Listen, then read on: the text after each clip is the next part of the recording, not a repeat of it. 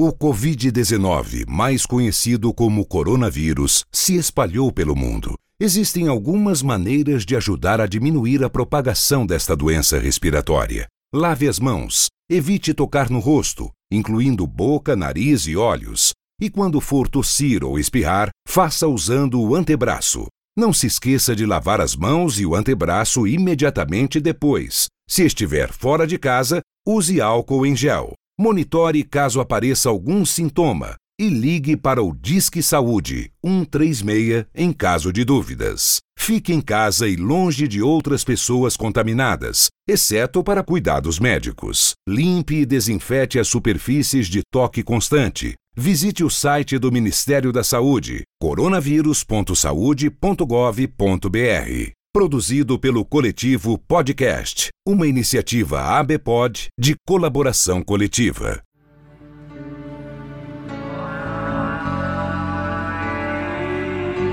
Lectio Cristiana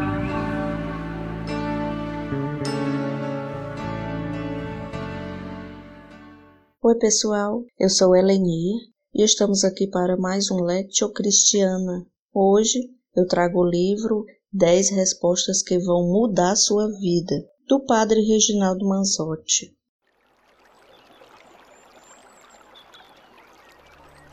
Bem, este foi o primeiro livro do padre Reginaldo Manzotti que é conhecido como padre que arrasta multidões.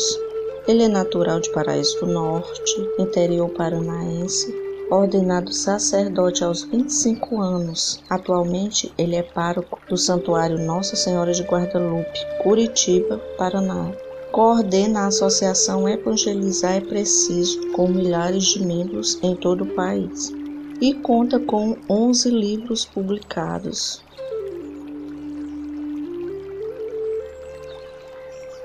Pois é, pessoal, vivemos uma época na qual a globalização e as novas tecnologias nos proporcionam informações abundantes e em tempo real. E a geração Google obtém resenhas, histórias e pesquisas prontas com apenas um clique do mouse. Informações sobre tudo e todos em fração de segundos. Mas estar munido de informações não significa necessariamente ter maturidade afetiva e espiritual para vivenciá-las.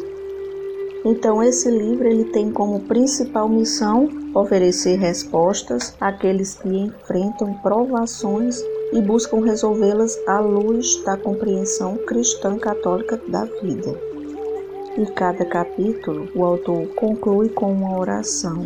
Também é composto de histórias reais para inspirar você a superar obstáculos e manter a sua fé que o estar orante na presença de Deus dissipe as sombras das inverdades e incredulidades e leve uma solidez até você, para que possa conhecer a firmeza da doutrina em que fostes instruído. Lucas capítulo 1, versículo 4.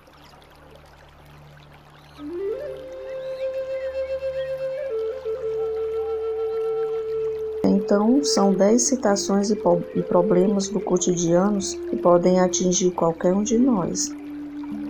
A morte, por exemplo. Se há uma certeza na vida, é a de que nascemos, vivemos e morremos. Por isso, a dor do luto é inevitável, principalmente quando amamos a pessoa que partiu.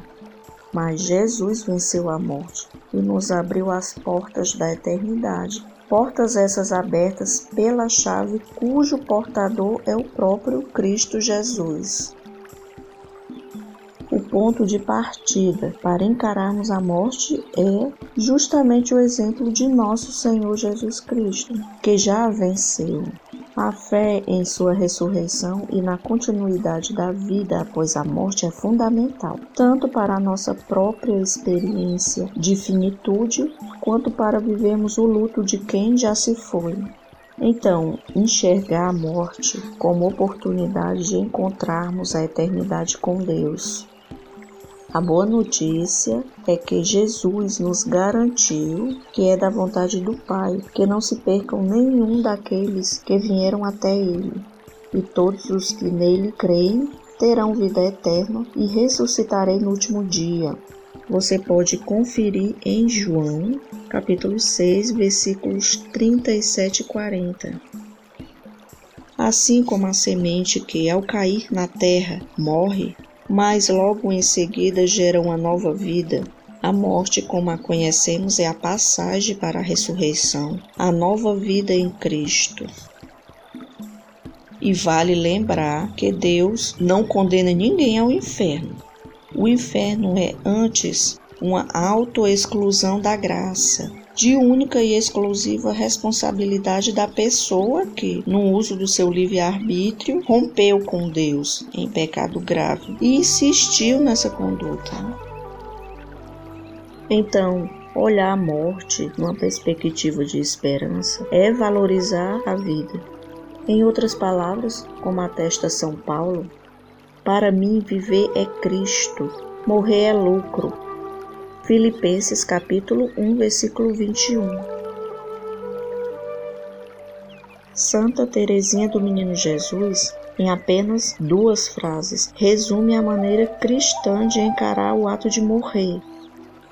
Uma dessas frases é: O viver é um pequeno espaço entre duas grandes eternidades. E a outra frase, proferida até no seu leito de morte: não morro, entro na vida.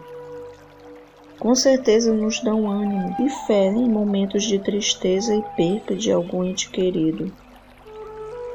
Claro que eu não estou aqui a dizer para ignorar a morte ou torná-la supérflua, mas devemos aceitar. É dolorosa? Sim, é muito dolorosa, sim, claro. Devemos chorar, sofrer o luto. O próprio Jesus ele chorou a morte de Lázaro. Então devemos sofrer esse luto, mas não deve acontecer de você se deixar abandonar-se na tristeza pela partida do seu ente querido. E para nós cristãos, nossa fé será maior em Jesus Cristo.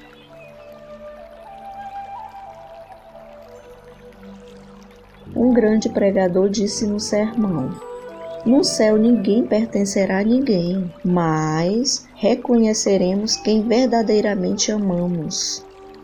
Ouvir isso nos faz muito bem, é verdade sim. Não apenas pela certeza de que ninguém pertencerá a ninguém, pois quem garante isso é nosso Senhor Jesus Cristo, mas também pelo consolo de saber que o verdadeiro amor nos fará estar juntos novamente no céu. Muito bom, eu confesso que esse tema foi um dos que me fascinou no livro, mas tem muitos outros que valem muito a pena você conferir. Tem um tema também que é bastante interessante, o emprego. E ele formula uma pergunta: como enfrentar o desemprego? Nenhum pai quer que seu filho passe fome, né? Pelo contrário, se os pais aqui na terra são capazes de tirar da boca para dar a seus filhos, quanto mais nosso Pai que está no céu. Mateus capítulo 7, versículo 11. O desemprego não foi pensado por Deus, mas gerado pela ganância do ser humano. A injustiça provoca desequilíbrios, então existem pessoas em situações muito favoráveis e outras passando por enormes dificuldades. Isso, pessoal, não é azar, e sim um reflexo da desigualdade social. Então, certa vez, uma pessoa descrente elaborou uma certa teoria Abre aspas. Se Deus sabe de todas as minhas necessidades, então não preciso pedir emprego. Fecha aspas. Sim, realmente Deus sabe, Ele sabe de tudo, é verdade. Mas o segredo é: Deus quer que peçamos, Deus quer que nós façamos nossas preces, que nós tenhamos o nosso momento de intimidade com Ele. Então sejamos humildes, como disse Santo Agostinho, Santo Agostinho é um doutor e ele tem uma frase bastante interessante, abre aspas. Nossos pedidos não são para informar a Deus, mas para alargar o nosso coração mediante a fé e assim receber as graças que Ele nos quer dar. Fecha aspas. Então, confiar na misericórdia divina, claro, temos sim que fazer a nossa parte, distribuir currículos, sempre estamos atualizados. Né? Até mesmo com essa crise que estamos vivendo, não está fácil para ninguém. Claro, no momento estamos todos em casa, mas devemos manter-se de pé, manter a nossa esperança viva e fé na misericórdia de Deus. Claro, Deus faz a parte dele, mas ele também quer que façamos a nossa. Nós não podemos sempre nos acomodar, sempre viver no comodismo. Então, esses e outros temas encontramos nesse livro. Realmente são situações vividas no nosso dia a dia. Então, ler esse livro, pessoal, vai ajudar você a vencer suas dificuldades e manter-se na fé. Como o próprio tema diz, são 10 respostas que vão mudar a sua vida. Veja se você está passando por uma dessas citadas no livro. Leia, reflita eu espero de coração que possa lhe ajudar.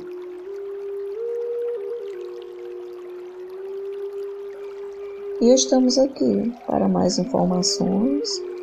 Deixe aí suas críticas, perguntas, sugestões. O nosso e-mail lectio.crist.gmail.com você também pode nos encontrar no grupo do Telegram, é o t.me barra lectocrist. Também estamos no Instagram, arroba. No Twitter também, pessoal, arroba lectocrist. Ouçam nossos episódios no Anchor, Spotify e demais agregadores. Tenham uma excelente quarentena na paz de Jesus e no amor de Maria. Amém. Obrigada a todos. Até o próximo episódio, se Deus quiser.